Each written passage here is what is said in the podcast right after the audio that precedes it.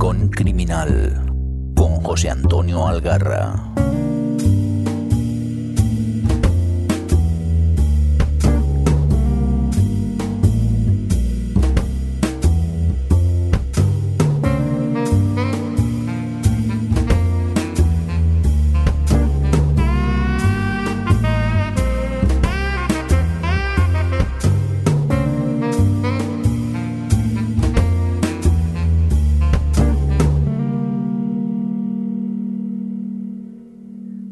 Amigas y amigos del Rincón Criminal. Volvemos a la carga con nuestro decimonoveno episodio. En él retornamos a Suecia de la mano de otro de mis autores favoritos, Henning Mankell. Y para ello me acompañará Marta Pérez del blog Marta Entre Libros, a quien ya conocéis porque estuvo con nosotros en el episodio que dedicamos a John Connolly. Aquí siempre viene gente competente para compensar las limitaciones de este que os habla. Y hablando de gente competente, no voy a hacer esperar más a mi transportista criminal favorito, ese tipo rudo que lo mismo descarga un camión a puñetazos que agarra delicadamente la última novela negra de Dirty Works. ¿Qué pasa, compañero? ¿Cómo va esa vida? Me, me acabas de pintar como si fuera Bat Spencer, maño. Hombre, date, date tiempo, date tiempo, amigo. La barba, bueno, la barba ya la tienes. en una sartén. ¿eh? Sí, la barba ya la tienes. Pues me falta la barriga, pero bueno, dar tiempo al tiempo. Bueno, ¿qué pasa, tío? Que desde que grabamos allá a principios de año, creo que no has parado de dar vueltas por ahí, ¿no? Ni pandemia ni nada, te para ti. Pues la verdad que mira, que la soy un tío afortunado porque ah, son pocos los festivales que se ponen en marcha debido bueno, pues al confinamiento perimetral y toda la historia. Y culturalmente se hacen pocas cosas, las que se hacen se hacen virtuales, pero si recibimos la invitación para ir a presentar o moderar mesas de tertulia y demás, pues la verdad que hemos hecho cositas, sí. Hombre, has estado en uno de los, de los principales festivales de novela negra, que además fue una de las últimas salidas que pude hacer yo el año pasado, que fue a Barcelona, ¿no?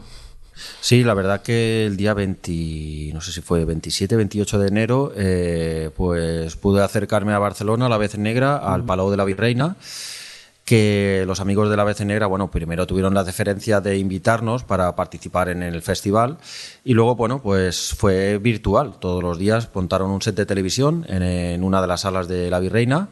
Y allí, pues, bueno, allí parecía uno que iba, yo que sé, a Mediaset, porque estaba rodeado de cámaras, un escenario, no había público y, bueno, la experiencia la verdad que fue muy grata porque eh, tuve la ocasión de poder estar y moderar una mesa con, con cuatro autores que todos conocemos, que son novela de barrio, y, bueno, estábamos como pez en el agua allí. Joder, qué bien, ¿no? Quedará- será un poco raro, pero bueno, está bien, ¿no? Que aunque sea sin público, el no haber perdido el ritmo y que se sigan haciendo cosas, porque el año que viene se supone que ya nos podremos ver la- los caretos todos. Sí, realmente, eh, a ver, el alcance no es el mismo, pues porque una de las motivaciones de, de hacer festivales y demás es sobre todo para el lector, ¿no? Que se acerque a que su autor fa- favorito te firme el libro, eh, estar presente en las tertulias y claro, luego pues virtual pierde ese encanto que eh, a la vez pues tienes ese abanico en YouTube para elegir la mesa que más te guste y poder verla desde tu sillón, que es otro, bueno, pues otro servicio, ¿no? Ot- otra forma de poder participar o, o ver estas, estas tertulias de debate. Bueno, este año ha tocado así, yo creo que estas historias van a quedar para años consecutivos. eh, intercambiándolo, bueno, o, o, eh, combinándolos también pues con la presencia del público en la misma sala. Eh, la verdad que estuvo muy bien porque pudimos hablar eh, sobre, bueno, como, tema era La Mesa Canino, que es una de las novelas de, Julián Ibáñez, de su serie Bellón, y eh, trataba sobre el perdedor en la novela negra, ¿no? El perfil este de, del personaje que no tiene dónde caerse muerto, digamos, y, tiene que sobrevivir como sea y se agarra a un clavo ardiendo, ¿no? Y dentro de, de esta tesitura, los cuatro escritores que, que me acompañaban era eh, Paco Gómez Jurado, Paco Gómez Escribano. Jurado, como me escucha, como me escuche, me va, me va, me va No a tirar un nada, bolletín, bolletín, no, un botellín. Está- es que está la cosa, está la cosa un poco tonta, eh, Juchu Bueno, bueno. a estas horas. Bueno, estaba Paco Gómez Escribano, estaba Mar Moreno, Susana Hernández y Manuel Barea. Bien, buena mesa, buena mesa. Pues hombre, eh, luego ya nos contarás algo más sobre, sobre las novelas de alguno de estos autores, pero de Barcelona saltaste a otro sitio que también le tenemos mucho cariño, porque es otro de, los pocos festivales que yo he podido asistir y que está en una población maravillosa y que además ahí también nos quieren un montón a la gente de Negra Inmortal. Pues la verdad que sí, porque eh, volvimos a tener esa suerte ¿no? de que contaran con nosotros. Eh, hablamos de Morella Negra como la Trufa, que celebra su, celebró su sexto certamen de novela negra eh, y daban el quinto premio, eh, premio Tuber Melanosporum, que es el premio a la mejor primera novela negra de un autor. Eh, bueno, pues tuvimos esa oportunidad de asistir allí, también fue virtual. realmente éramos mm, ocho, no habíamos más personas el fin de semana allí en, alrededor de este, de este evento. Pero bueno, pues pudimos vivir esa experiencia un año más, ya es el tercer año que vamos a Morella y tuve la ocasión de poder hacer, poder hacer la entrevista al ganador que fue David Casals Roma con su novela 21 días de ira. Muy bien, muy bien, Jorín, que además que es una pena también porque Morella es un sitio precioso y se come muy bien y, se está muy bien allí. Es un festival recogidito, pero mola mucho. No es lo mismo, Juchu, ¿eh? o sea, te falta pues todos los baretos de la calle central de Morella, ese ambientazo de día, de noche. El estar charlando con los autores y con los lectores, es que mola mucho. Tú ya sabes la sala que, había donde hacían la de gastrocultura, que es donde hacían la firma los autores, que aquello se ponía a reventar vendiendo libros todo el mundo y firmando. Y esas charletas, eh, bueno, con una copita de vino en la mano y con una trufa, con una tostadita con trufa en la otra. Bueno, este año no lo hemos podido tener, pero bueno, la cultura no para, ¿no? Y si hay otras maneras de poder llegar a la gente, pues oye, eh, hay que darle. Sí, ya que le interese, pues oye, siempre tendrá por ahí los canales de YouTube, que ahí se queda para siempre, ¿no? Y podrán ver tanto la entrevista como otras entrevistas que se hicieron a los finalistas, como charlas, como mesas, pues todo ahí se quedará. Y supongo que para otros años, pues aunque sea presencial, ya se ha, cogido la costumbre y todo estará colgado por ahí, por las redes. Sí, sí, ahí está disponible también en el canal de Morella, eh, tanto esta entrevista como las eh, cinco entrevistas que hizo Alba a los cinco finalistas, eh, podéis verla en, el canal de YouTube de, de, Morella Negra como la trufa. Ya les dejaremos el enlace en las notas del programa y así el que le apetezca pues puede verlo le interesa. Pero bueno, que como no solo de festivales vive el hombre y menos tú, también has sacado tiempo, no sé de dónde, la verdad, porque además de tu montón de podcast, radio y demás, pues también lees, que para eso estamos aquí. Entonces, ¿vamos a pasar a hacer unas recomendaciones o qué a nuestros oyentes? Claro, mira, podría recomendarte algunas de la mesa de Canino, ¿no? De la vez negra, pero eh, en vez de eso vamos a hablar de Canino, que es precisamente la novela en la que se trataba, o, al menos el, tono que ponía esa, esa mesa en la vez negra. Canino es, una, es la séptima entrega de la serie Bellón, que es el personaje protagonista de Julián Ibáñez, que es, bueno, eh, para todo el mundo que lo conozca, van a sobrar mis palabras porque seguramente me quede corto, y para el que no, pues es una serie de Hard Boyle que tú también has leído alguna que otra novela de este, de este autor. Sí, sí, me las quiero leer todos para dedicarles un rincón cuando toque, porque me gusta. Bueno, es, es, maravilloso, porque para todos los amantes de la novela negra, y como digo, de la novela negra más dura y más directa, este Bellón es un perdedor, podríamos decir, que en esta ocasión, en esta, en esta entrega de Canino, eh, sale de Madrid y se ubica en un pueblo desconocido a las afueras de Madrid eh, esperando a alguien. Tiene una cita con alguien y no sabe ni cuándo, ni cómo, ni dónde, ni, ni quién eh, se va a presentar. Y claro, mientras tanto, pues el hombre eh, va como siempre tirado de la vida, tiene que trabajar como camarero, como repartidor, tiene que buscarse la vida, pero mm, sobre todo en los bajos fondos que nos podemos imaginar de cualquier pueblucho. Allí donde se maneja el cotarro, las drogas, los vicios y este personaje, bueno, pues tiene callo y va a recibir igual que dar, así que es una lectura muy recomendable. Pues muy bien, mira, yo voy a ir con una también de, perdedores, pero de, de, casi un siglo para atrás, porque voy a recomendar Cielos de Plomo, que es de Carlos Basas del Rey.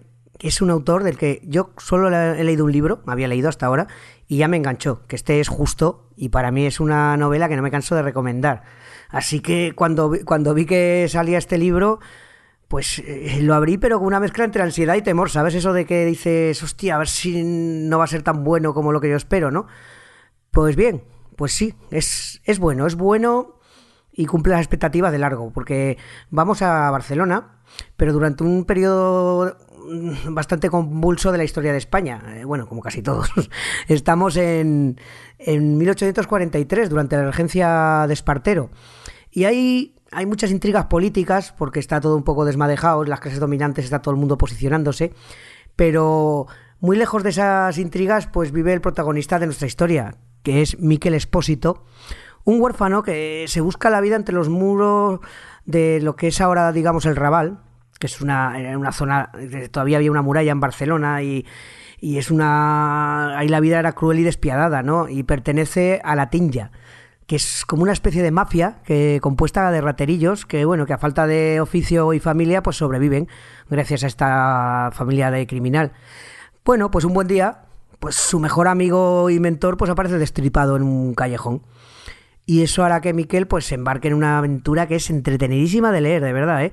mezcla eh, la realidad y la ficción y nos muestra una historia súper violenta, cruda, que es un poco el reflejo de esa época.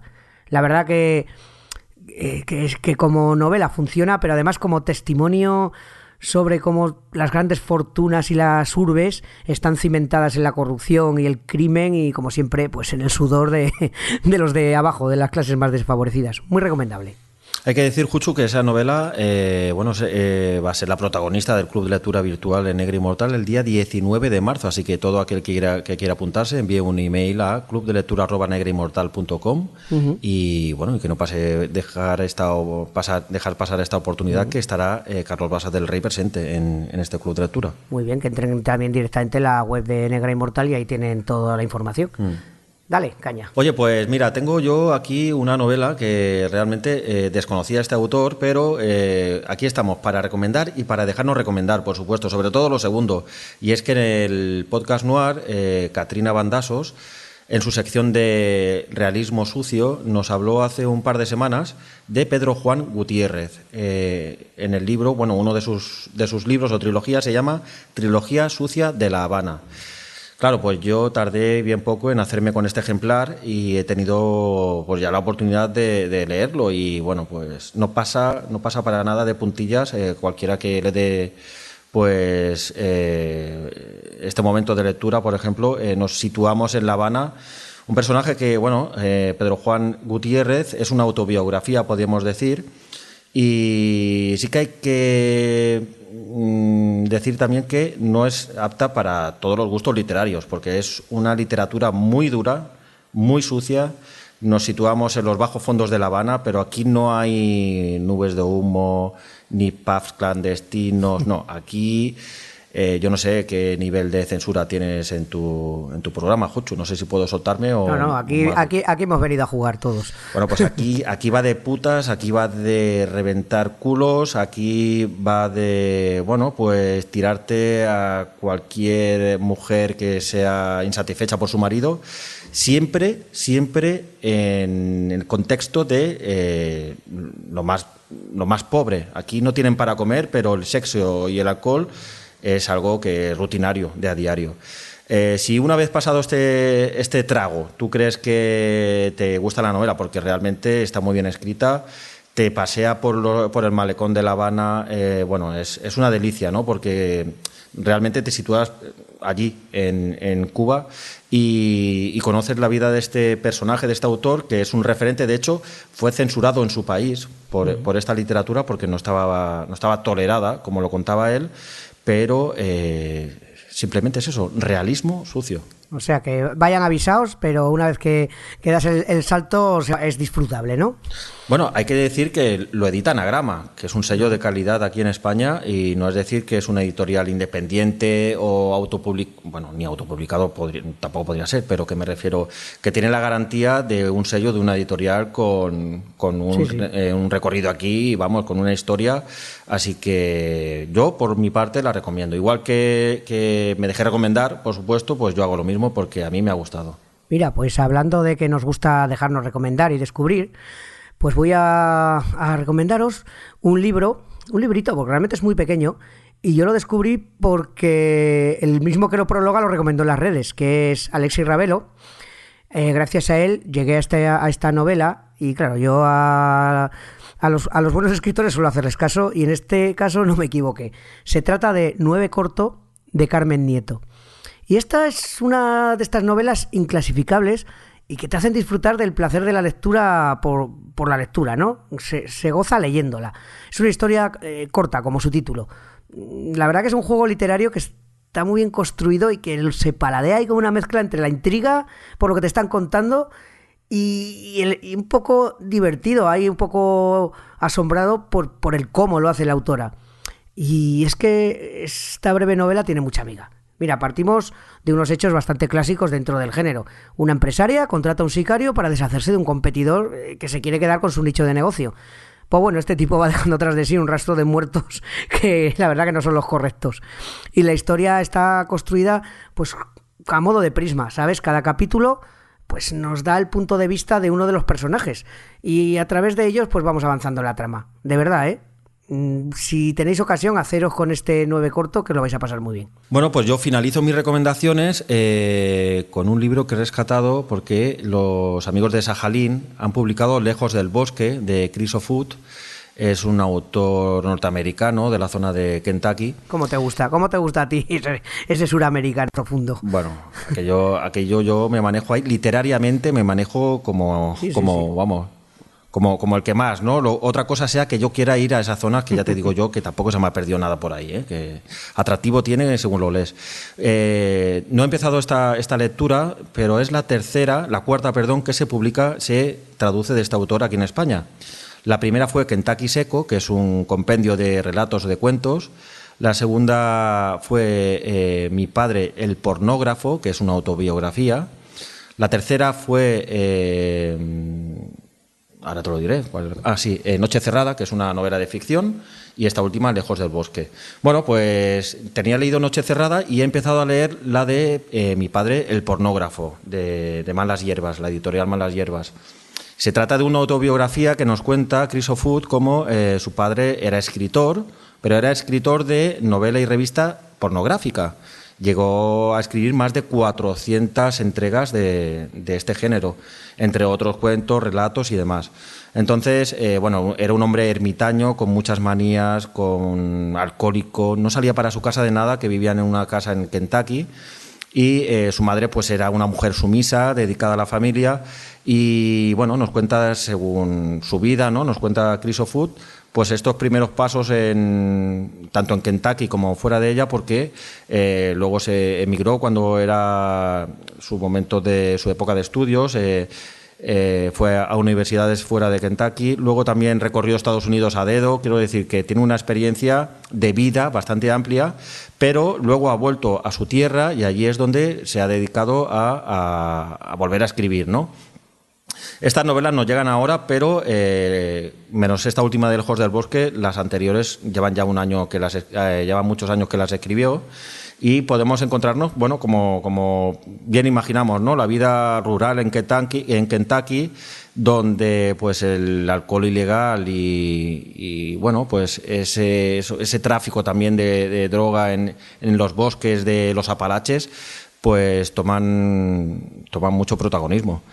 Eh, realmente yo siempre, siempre hay que leer eh, la novela cuando un autor escribe sobre su vida, sobre su tierra y de una manera, de una manera tan auténtica, eh, vale mucho la pena y además si el género y el ambiente, el entorno te gusta, si lo conoces y si no lo conoces le puedes dar una oportunidad porque eh, nos queda muy lejano esas costumbres, eh, como digo, ¿no? La podemos ver eh, en, en, el cine o leer en libros porque aquí cercano no nos queda. Entonces siempre va bien pues conocer esas historias y, y aprender también, claro. Pues bueno, buena pinta tiene. La verdad que esta gente de Sajalín, eh, como, así como Dirty Wars, ¿verdad?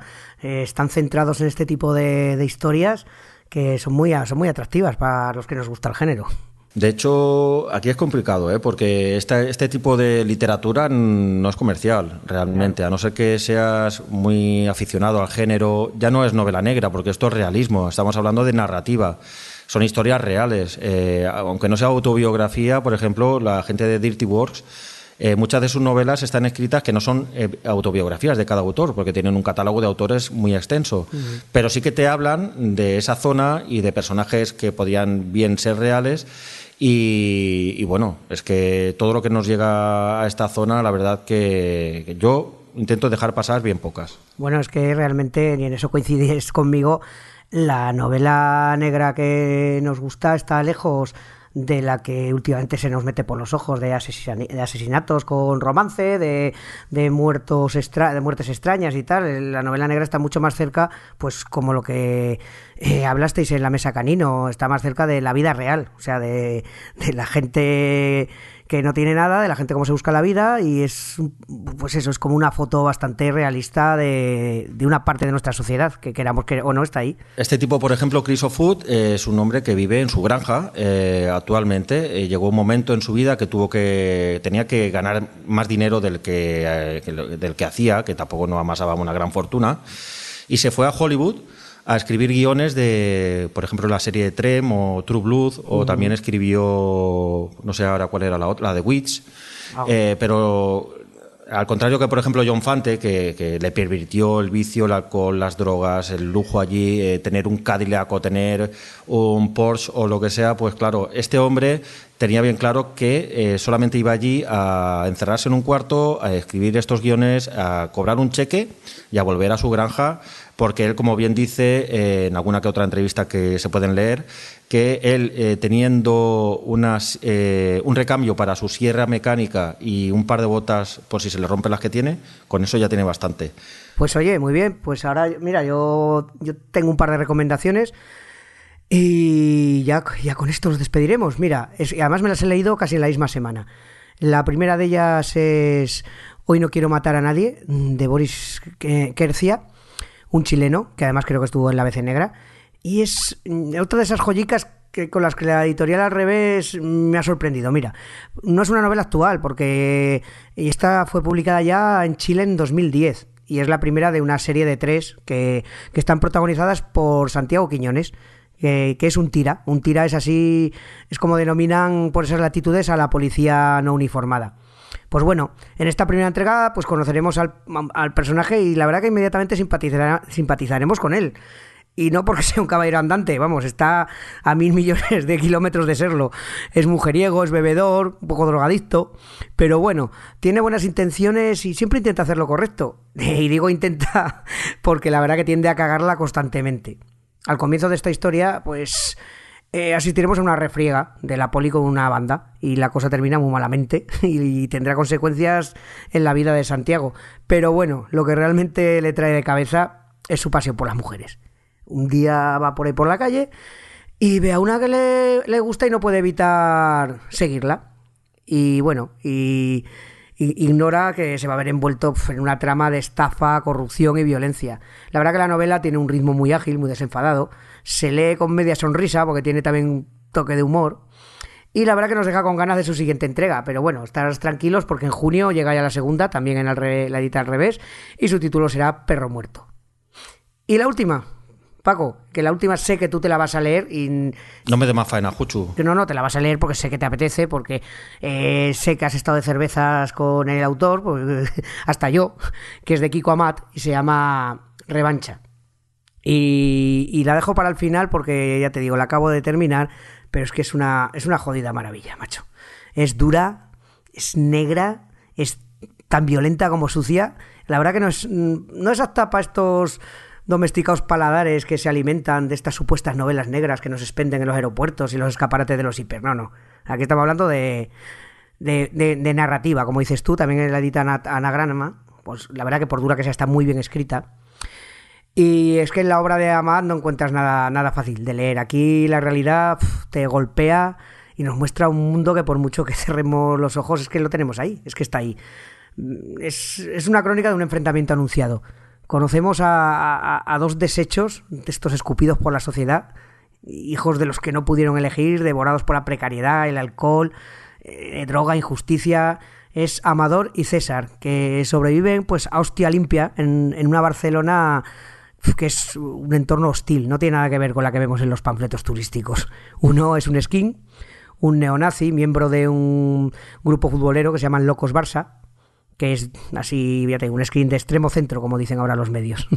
y el otro es un exjugador de rugby, que había sido alguien en su barrio y que imparte justicia a sueldo pues por encargo de un jefe misterioso.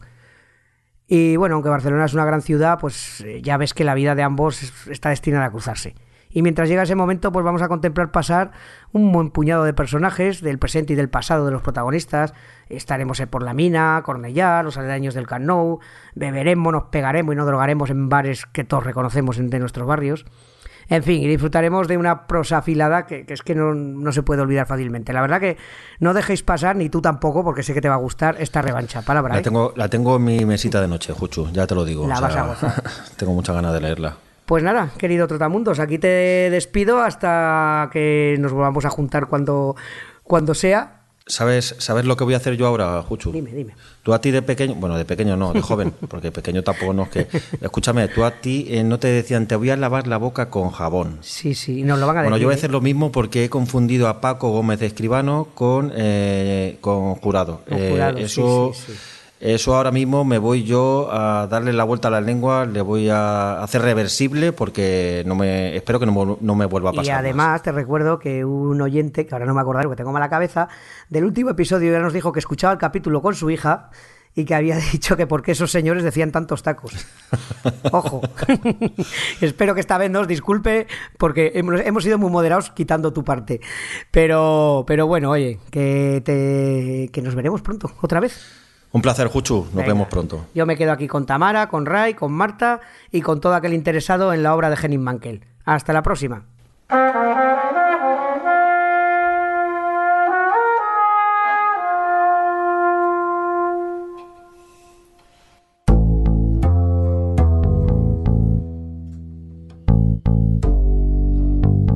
Henning Mankel nació en la ciudad sueca de Estocolmo en 1948. De carácter inquieto, se enroló en un barco antes de instalarse durante un tiempo en París. A su regreso a Suecia y con tan solo 20 años, escribió su primera obra teatral, Feria Popular. Nunca abandonó su vinculación con el mundo del teatro, pese a que la fama mundial se la debe a la serie protagonizada por el inspector Kurt Wallander. El autor sueco publicó unas 40 novelas traducidas a otras tantas lenguas. Su celebrada serie policial se compone de 11 volúmenes. En El hombre inquieto, Wallander se retira dando paso a su hija, Linda, que protagoniza Antes de que hiele, la última saga. En sus obras se tratan los temas que preocupaban al autor, haciendo un retrato muy crítico de la sociedad europea contemporánea. La problemática integración de las personas inmigrantes, el malestar e injusticias que se ocultan bajo el aparentemente perfecto estado del bienestar nórdico, el creciente apoyo que recibe la extrema derecha o la violencia de género son tratados en sus novelas. Era una persona honesta y coherente, financiaba la construcción de escuelas en Mozambique y era un comprometido activista en defensa de los derechos del pueblo palestino. Vivía entre Suecia y Mozambique, donde dirigía el Teatro Nacional Avenida de Maputo. Entre los muchos reconocimientos a su obra, destaca el Premio Pepe Carvalho en 2007. En 2014 hizo público que padecía un cáncer. Falleció en octubre de 2015 en Gotemburgo a los 67 años.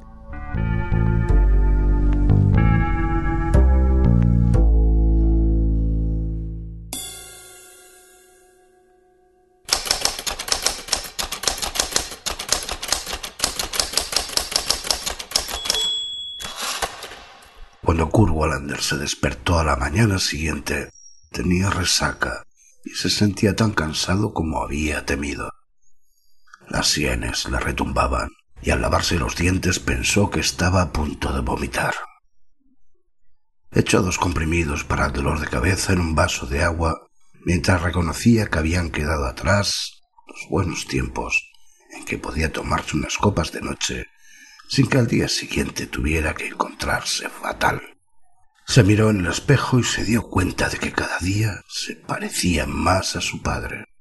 La resaca no solo le hizo sentir mal, sentir que había perdido el tiempo, sino que también le hizo percatarse de las primeras señales de envejecimiento en su pálido e hinchado rostro.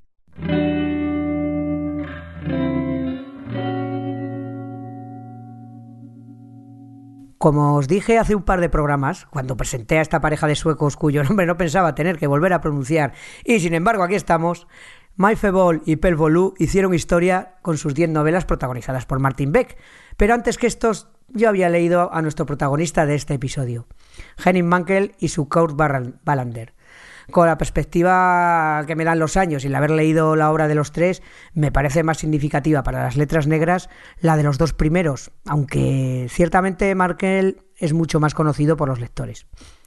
Dicho esto, y antes de ir con quien nos va a acompañar en este recorrido por la vida y obra de Henning Mankell, debo decir que mi biblioteca nórdica comienza y acaba en estos tres. Lo siento, Alba. Ya sé que tú eres muy nórdica, pero yo he catado otros como Larsson, Lackberg, Indrianson, Hall, Nesbo y demás, pero ninguno ha logrado interesarme más allá de pasar un buen rato de lectura. Y algunos ni eso. Así que concluyo mi periplo en la mejor de las compañías. Marta Pérez deja por un rato su blog literario Marta entre libros para contarnos lo mucho que disfruta de que disfruta de. Muy buenas, Marta, y gracias por volver a este Tu Rincón Criminal. Muy buenas, Cuchu, muchas gracias y un saludo a todos los oyentes de Tu Rincón Criminal. Bueno, bueno cuando ya hiciste el programa de John Connolly y luego me comentaste que también te gustaba Mankel y yo dije, oh, esta es la mía, esta es la mía. Sí, sí, porque a mí me gusta acompañarme de gente a la que le apasionan los mismos autores que a mí. Y por lo que me pues dijiste, sí, ¿no? Mankel es de los tuyos. Mankel es de los míos, o sea, yo a Mankel le conocí y tuve un flechazo con él y la verdad es que, bueno, este, que esta invitación me ha servido un poco para recordar los buenos ratos que, que yo he pasado en compañía de este, de este policía bonachón y torpito que, que tantos buenos ratos me hizo pasar.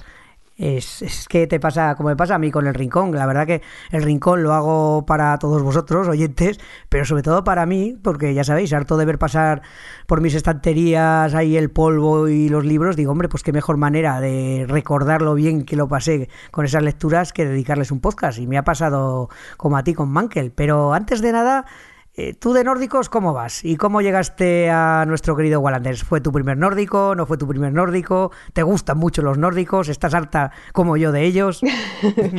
pues bueno, ni, ni estoy harta ni, ni, reniego de ellos ni nada, ¿no? O sea, yo creo que Wallander fue mi primer nórdico porque, o sea, le he conocido con, con La Quinta Mujer, ha sido un descubrimiento como muchos otros gracias al círculo de lectores, de esta eh, obligación que tenías de, pedir y a veces no sabías muy bien qué pedir y pedí La Quinta Mujer de Jenin Mankel y ese día dije, oh, Dios mío, ¿qué es esto? Me encantó, me encantó cómo escribía Mankel, cómo, cómo resolvía los casos Ballander y al día siguiente me planté en la biblioteca y me cogí los cinco anteriores y me los leí ahí en un par de semanillas y a partir de entonces, bueno, pues libro que salía de, la serie, libro que, caía en mis redes. Jolín, pues os prometo, escuchantes, de que no lo habíamos hablado antes, pero yo también descubrí a, a Wallander pues gracias al nunca suficientemente valorado y tristemente desaparecido Círculo de Lectores. Allá allá por mediados de los años 90. Más o menos igual, sí. Más o menos, sí. Yo también ya tenía, de hecho, como no había los internetes o no estábamos como ahora, por falta de información, pues comencé por la primera que vi ahí que ponía novela policíaca y era Los perros de Riga, que no es el primero de la serie, es el segundo. Es el segundo. Y para entonces, para cuando los descubrí yo, ya había hasta cuatro, creo, tres o cuatro. Bueno, y como tú, bueno, en tu caso fuiste a la biblioteca, yo me los compré porque en el círculo había un par y otro que no estaba. Y, nada, y luego ya caño tras año esperando con ansiedad los que ya tengo editados por Tusquets, que es la, su editora de hasta la fecha de su muerte. Pues sí, la verdad es que, mm, bueno, yo los cogí en la biblioteca porque cuando me gusta algo soy como un poco impaciente, entonces me fui para allá y ya te digo que en dos semanas ya me había puesto al día y, vamos, mm, la verdad es que fueron unas novelas que sí que, me marcaron de alguna manera y para mí, bueno, eh, yo no he leído la serie de Martin Beck, pero, pero sí que es cierto que creo que mucho del éxito que tiene la novela nórdica actualmente eh, se le debe a Mankel y, a este policía, a Wallander. No, no, eh, eso está claro. Yo primero lo leí a él y luego ya cuando me metí más en el mundillo de, la lectura negra y demás, pues todo el mundo nombraba a Martin Beck y a sus autores, que ya no voy a nombrar nunca jamás, porque se me hace la lengua lío. Y yo te puedo decir que yo te lo recomendaría, primero, por varias cosas. Es una serie cerrada, son 10. Bueno, eh, ya lo dije en mi programa. Segundo, son mucho más cortitos, porque nuestro amigo eh, Mankel escribe tochos considerables, quitando un par. Y, luego, sí, y luego yo creo que sienta mejor las bases de, de la novela negra, pero también es verdad que sin Wallander yo creo que la novela negra nórdica no sería lo que es ahora. Bueno, sin él y sin el escritor este de thrillers, el de las mujeres que amaban a los que les sí, pegaban. Este Larsen. Para mí, vamos, otro imprescindible. Sí, lo que pasa pasa que tampoco tienen mucho que ver. Es que yo, por ejemplo, si tuviera que comparar con alguna otra serie de, novelas, esta eh, la compararía un poco con con la de Jaritos de Petro Marcaris, porque es un poco. Mm, eh, Mankel aquí eh, aprovecha eh, la investigación policial para hablar de lo que a él realmente le interesa, que es la situación de, Suecia mm. y problemas que, bueno, parece que, aquí no nos llegan, que Suecia es un país modélico y que no pasa nada, pues no, o sea, hay drogas, hay sectas, hay racismo, hay un montón de problemas y eso a Mankel era lo que más le mm. Poner en evidencia, está claro. Entonces sí que es cierto que, a veces se iba un poco por las ramas de, lo que era la investigación policial. Entonces, si quieres una novela eh, solo con la investigación policial, bueno, pues a lo mejor no es eh, el modelo de novela que estás buscando, pero a mí me resulta todo lo que él nos cuenta y esa visión que nos da de, la Suecia eh, con sus lados oscuros, pues a mí me parece muy, muy interesante. Hombre, te compro, te compro lo, que dices porque sería como si a Jaritos lo hubiera abandonado Adriani y estuviera todo el día sumido en la, tristeza, no podría comer la rica comida que le prepara. Sí, sí, porque sus tomates rellenos. Sí, porque claro se parece a lo que dices tú, es verdad. Es como la buena novela negra, el crimen o, la resolución del crimen es solo una excusa para mostrarnos un poco cómo somos, esa parte que no queremos ver. Eh, pero se diferencia mucho en que el uno es mediterráneo y hay una especie de una alegría, un saber vivir y este hombre, sí. bueno, luego iremos con eso cuando hablemos de él, pero este hombre es todo lo contrario. todo, todo lo contrario. No es una verbena. Vamos a ir... no, no es la alegría de la huerta.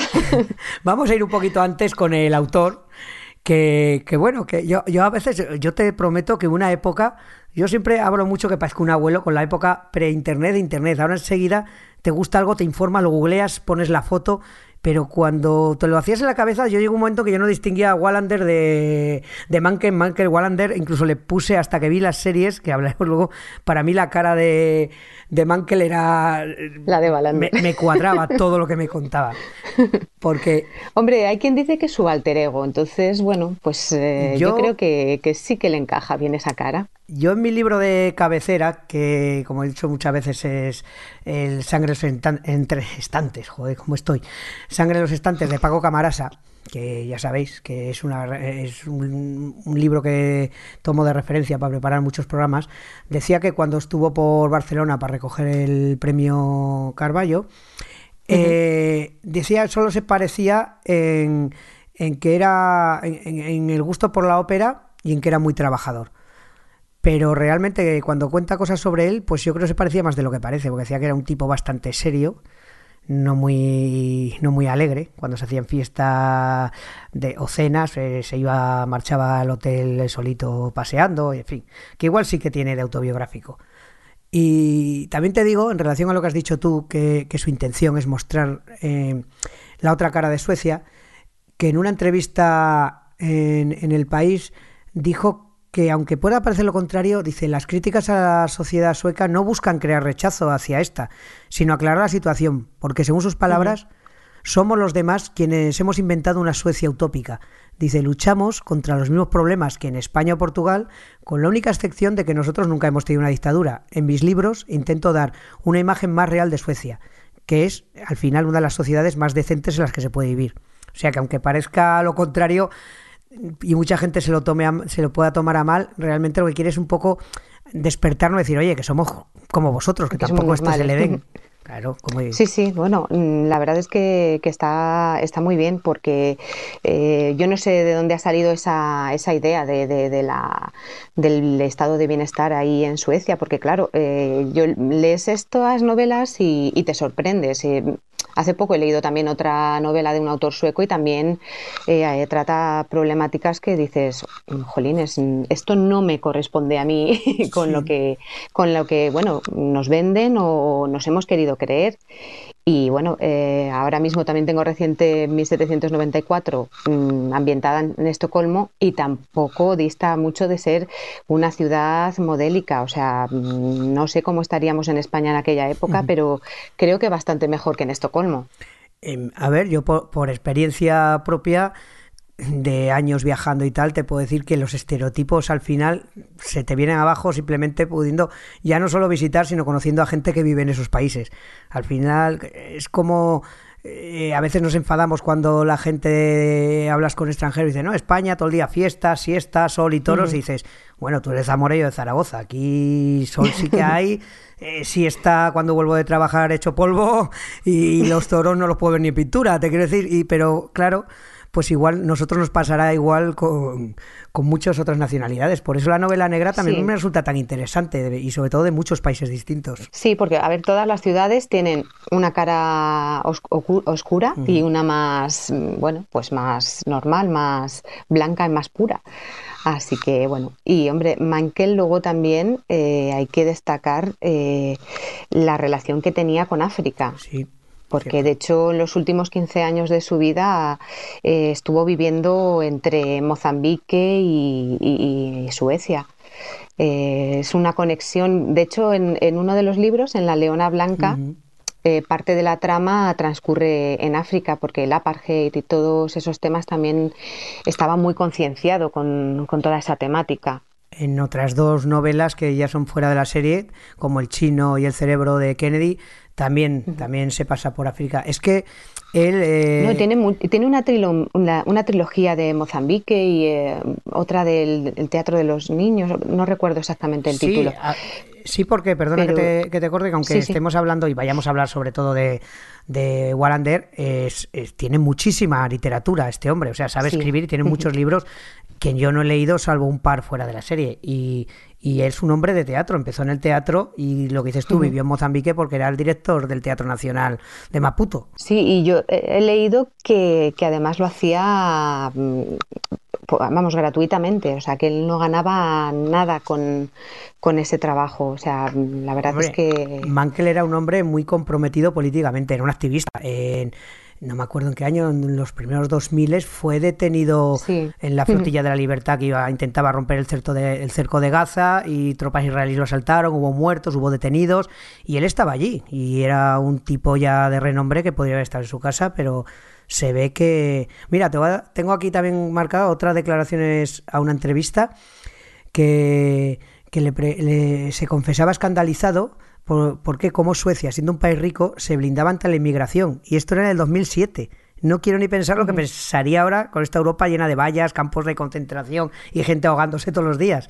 Es decir, que, que, el tipo el tipo estaba lo que estaba. Sí, sí, no, la verdad es que estaba muy concienciado y, y además que, que, contribuía, o sea, no se quedaba simplemente en decirlo con unas palabras, sino que, era activo. y se nota en su obra, por lo menos la que hemos leído, de, se le nota en Wallander siempre, como has dicho antes, parece que eh, que era una excusa, ¿no? Los casos, o sea, porque siempre mezcla pasado, presente, cosas que han pasado antes, con los crímenes de ahora.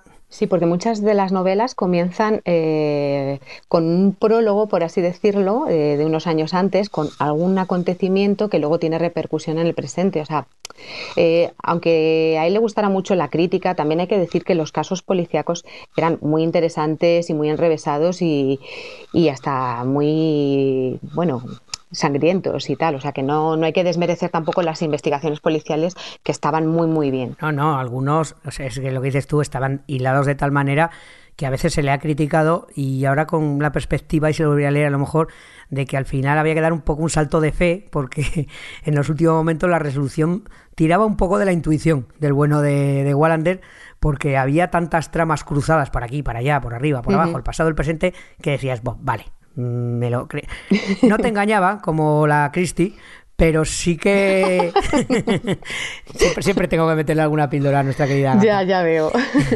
no, pero no, no, te engañaba, pero sí que al final había algún detalle que se había pasado por alto y ¡pa! se daba cuenta y ya llegaba hasta allí. Pero también hay que decir que, por ejemplo, a mí me parece que son, eh, es una de las series en las que lo que es el trabajo policial está escrito de, la mejor forma posible. O sea, las reuniones del equipo policial, eh, las investigaciones, cómo daban con una pista, cómo investigaban esa pista, a mí me parece que le da una importancia tan grande.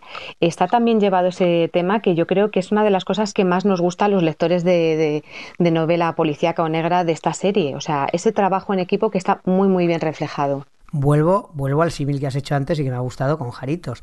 Y bueno, y habría más.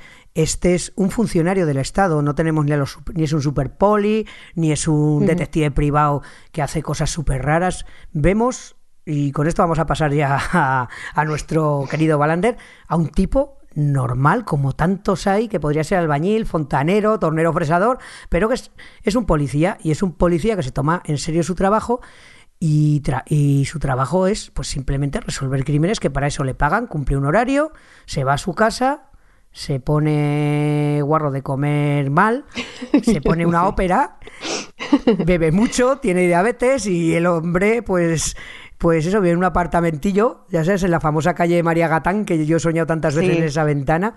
Y es, y es lo que nos gusta de Wallander, ¿verdad? Que es un tipo normal y corriente es el antihéroe totalmente. O sea, no, no le ha hecho falta a Mankel hacer un personaje ni atormentado, ni con un pasado de buf, yo qué sé. O sea, es un hombre normal, como tu vecino, como, como tu hermano, yo qué sé. Entonces, es eh, lo que tú dices, el tío más tranquilo del mundo, es un tanto torpón, el pobrecico, porque la verdad es que, eh, bueno, pues oye, luego con las mujeres él lleva muy mal su separación. No hacemos spoiler porque eso pasa en el primer, en, en el primer volumen volumen, entonces no hacemos spoilers, se separa de su mujer y eso lo lleva muy mal, pero si intenta ligar, por así decirlo, la verdad es que el pobrecico, o sea, vamos, se lleva cada castaña porque es que, es que el peor no lo puede hacer. Además, toma decisiones de estas que bueno, eh, tú no sé, pero yo también las he hecho, pero cuando la ves a los demás tú estás diciendo que la vas a cagar, que no, que eso no.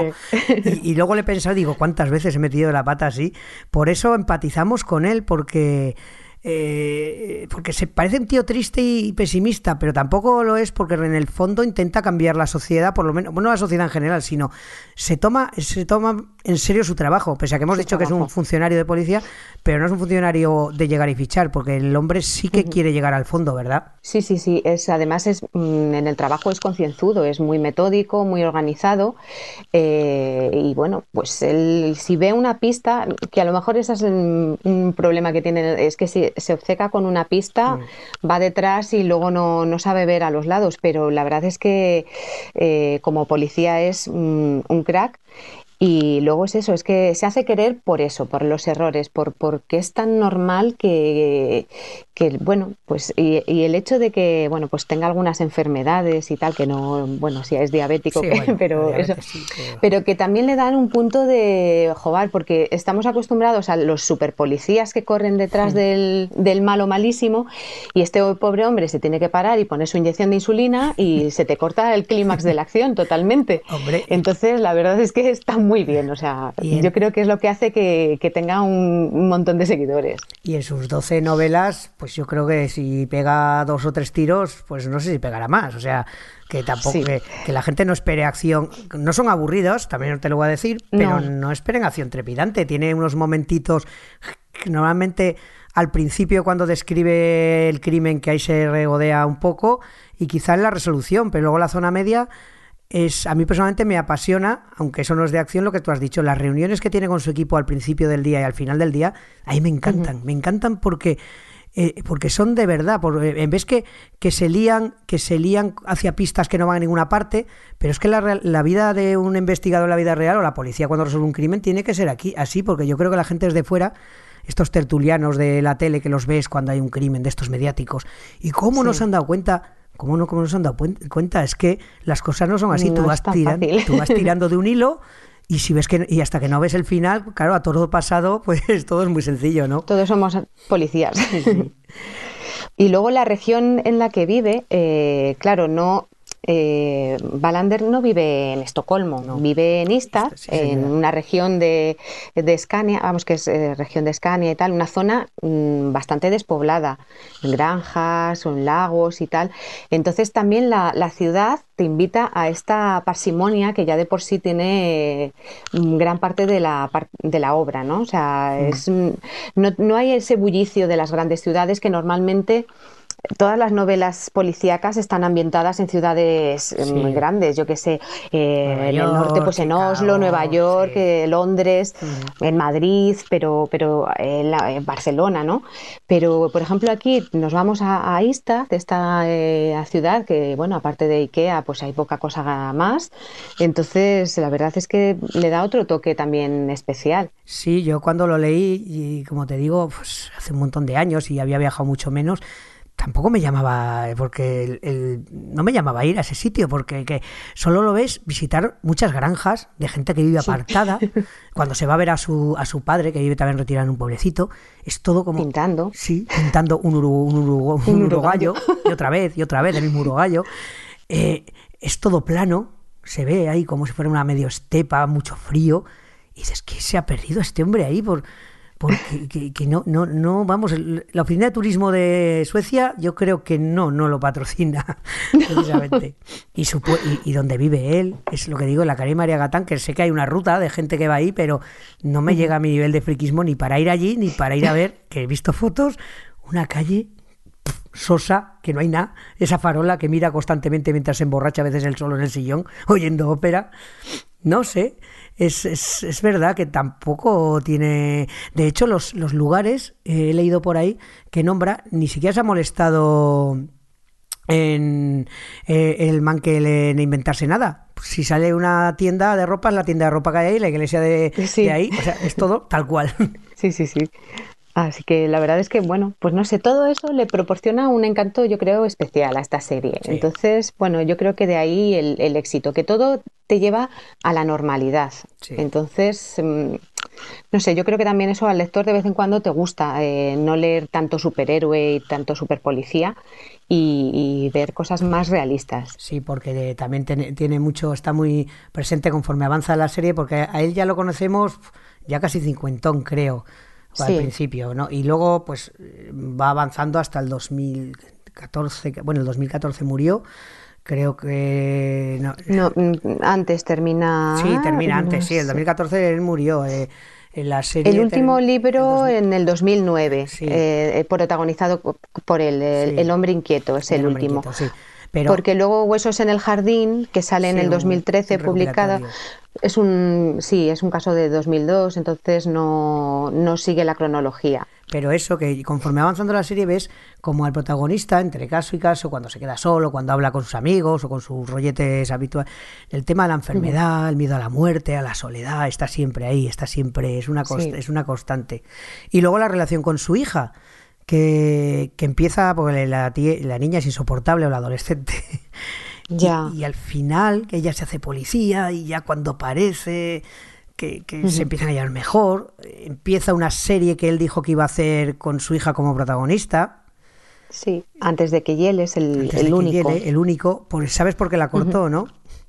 La serie. No, ah, a Pues, ver, ¿por qué? Pues la, la cortó porque en una de las eh, múltiples series que ha habido de televisión, bueno, múltiples, ha habido, que yo sepa, cuatro, eh, dos suecas una y dos de la BBC, pero bueno, en una de ellas, que eran 26 episodios, eh, la actriz que hacía de su hija, eh, que era Johanna Salstrom, pues resulta que era una chica con problemas de depresión y tal, y se suicidó.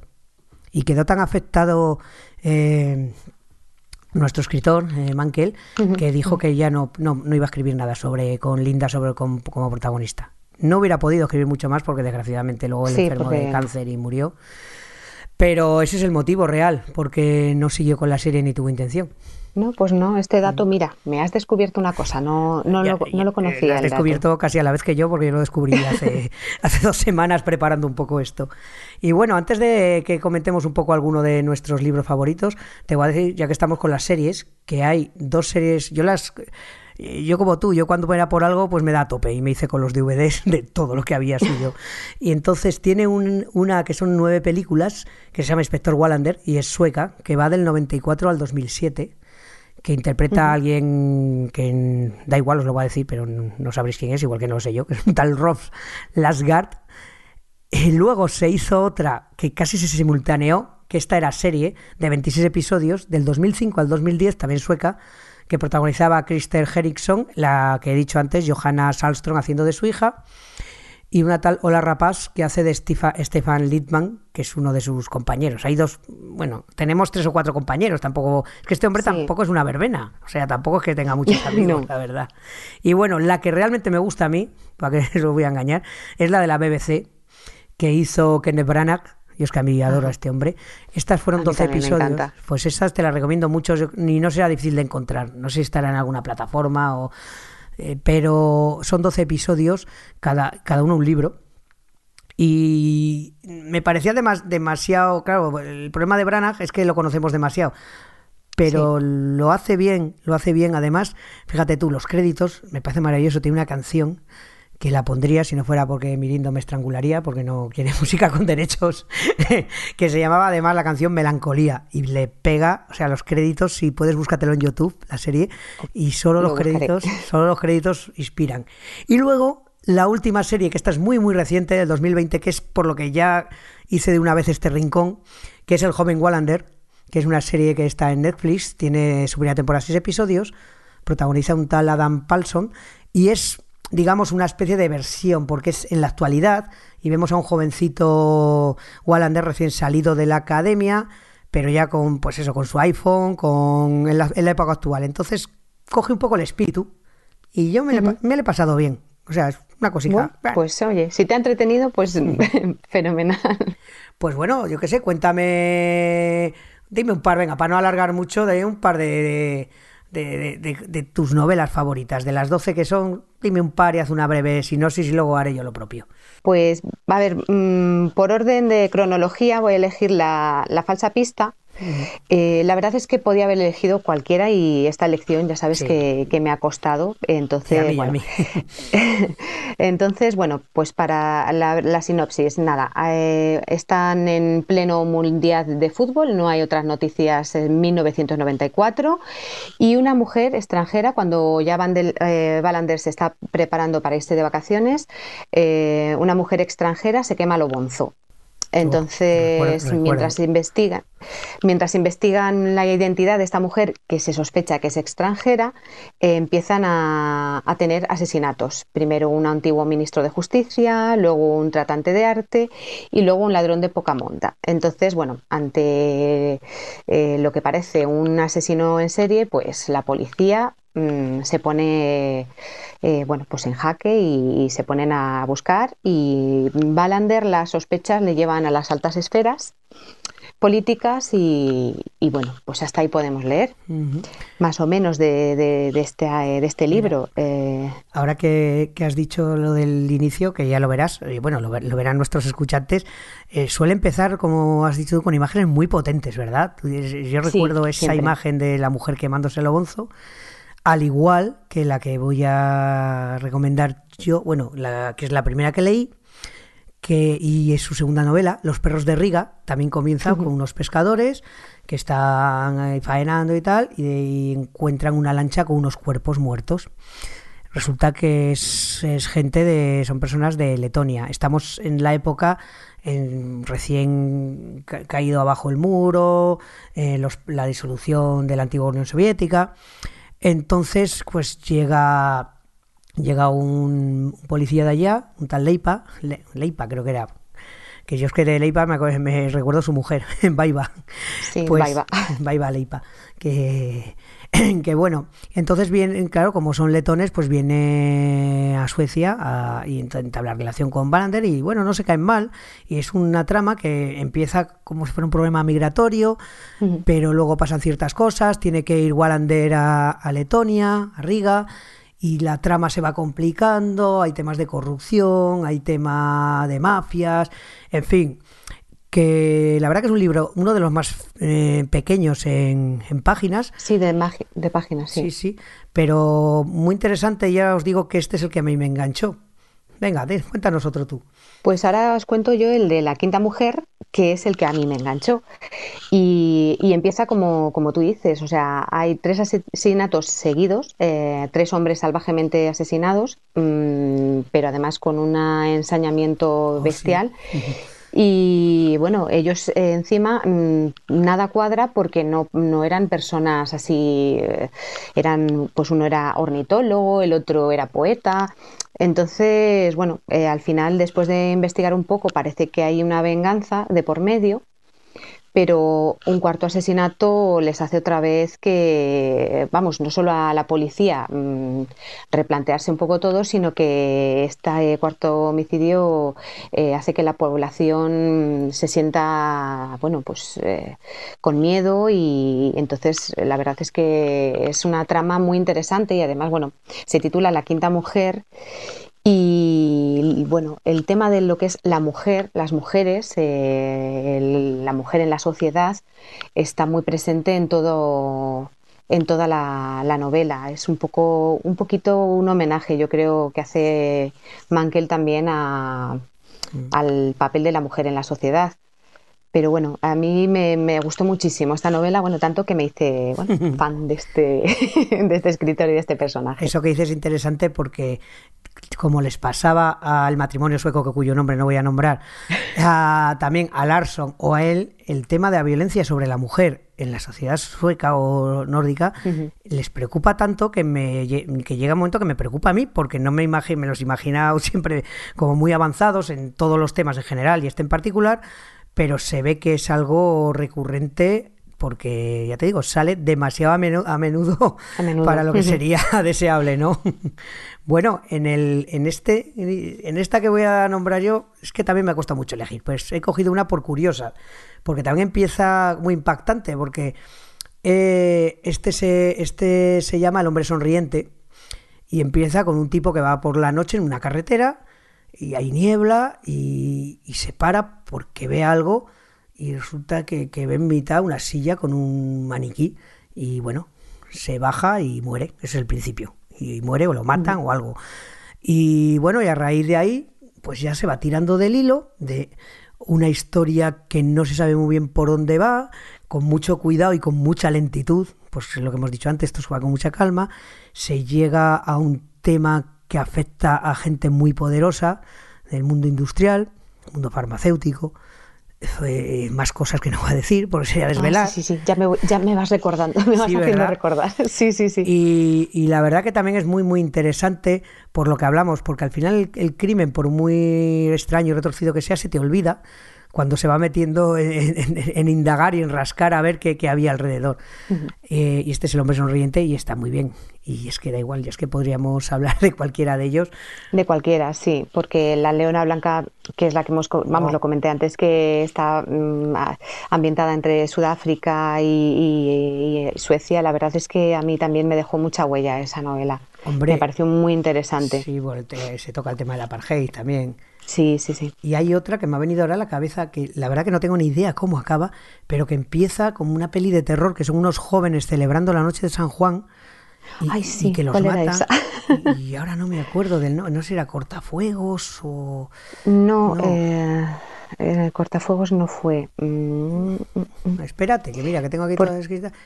Esta sería pisando los talones. ¿Pisando los talones? No, sí, puede ser pisando los talones. Pisando los talones. Porque Cortafuegos comienza con un hombre que muere en un cajero, no sé si te sí, acuerdas. Este es el de los hackers, que tiene que ver con informáticos y tal, sí. Sí, sí, es que, es que lo de las, las imágenes, ya te digo que por eso en, en la serie y tal está muy bien porque es muy efectista esas, esas imágenes que construye al principio. Que, es, que realmente es algo que, por ejemplo, los, los autores nórdicos han tenido a bien o a mal llevar, que es lo de ser especialmente crueles con los crímenes. O sea, la novela más mediterránea la gente mata como se mata las, como mata la gente decente, pues yo qué sé, dos puñaladas, un, disparo si quieres, un estrangulamiento, te tiran por una ventana, pero estos son especialmente retorcidos. ¿eh? Sí, hay mucho ensañamiento, mucha...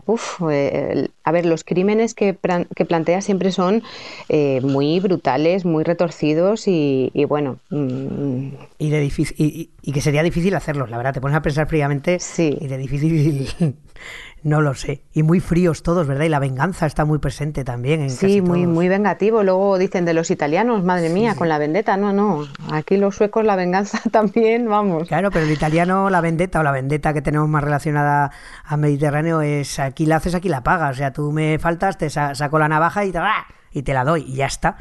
Pero esta, esta, esta gente, la verdad que sí, sí que son retorcidos. Pues oye, no lo sé, yo, si quieres decir algo así para terminar, mm, yo creo que ya hemos animado bastante a la gente a que lo lea si en caso que lo dudo mucho que nadie, que alguien no conozca a nuestro querido Wallander y a su y a su autor, claro. Pues yo creo que, bueno, ya lo hemos dicho todo, pero simplemente que le den una oportunidad a estos libros, que yo creo que todavía están muy de actualidad todos, aunque sean de hace 30 años, que nos parece mucho, pero bueno, esto es nada. acabo de envejecer en dos segundos, 30 años de cuando empecé a leer a este hombre.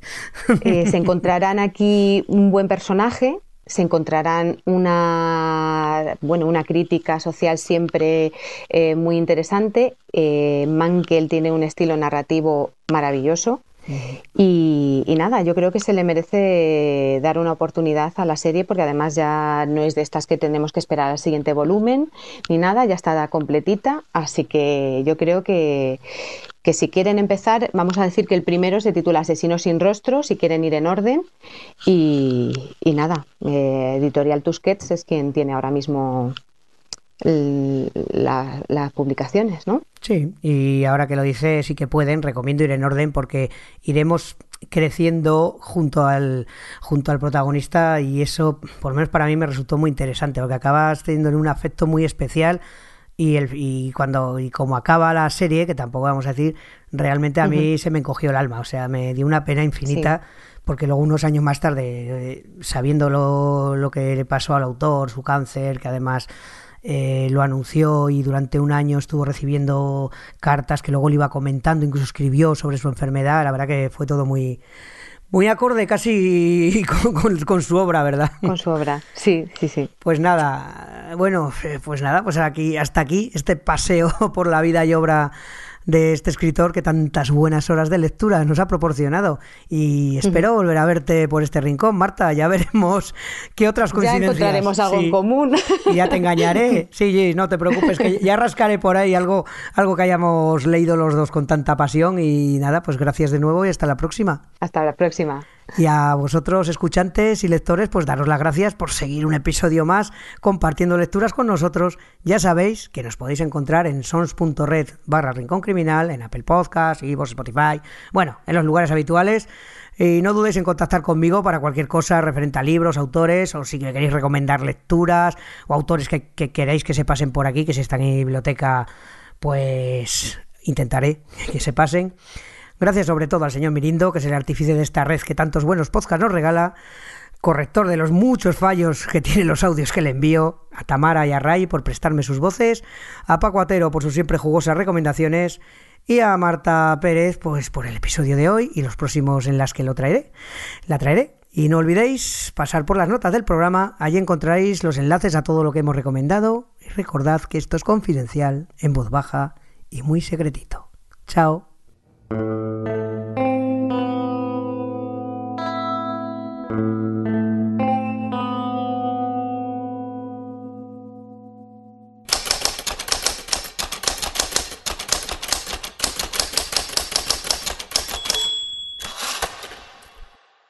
Wallander visitó a la mujer en la prisión Poco a poco ella fue comprendiendo que aquel hombre no la acosaba. Era diferente de los otros, de los hombres que poblaban el mundo. Estaba ensimismado, parecía dormir muy poco y sufrir de angustia. Por primera vez en su vida, Yvonne descubrió que podía tener confianza en un hombre. En uno de sus últimos encuentros llegó a confesárselo. No se lo preguntó nunca directamente, pero quería saber la respuesta.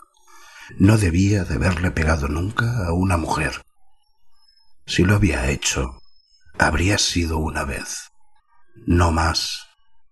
Nunca más. Hasta aquí esta edición de El Rincón Criminal, un podcast alojado en Sons, red de podcast. Encuentra mucha más información de este episodio en nuestra página web, sons.red barra Rincón Criminal. Y descubre muchos más podcasts en sons.red. ¿Te gusta la novela negra? ¿Te gustaría conocer quién hay detrás de tus libros favoritos? Descubre Entrevistas Criminales, un podcast spin-off surgido del Rincón Criminal, donde José Antonio Algarra charla con sus autores favoritos de novela negra. Encuéntranos en sons.red barra entrevistas criminales.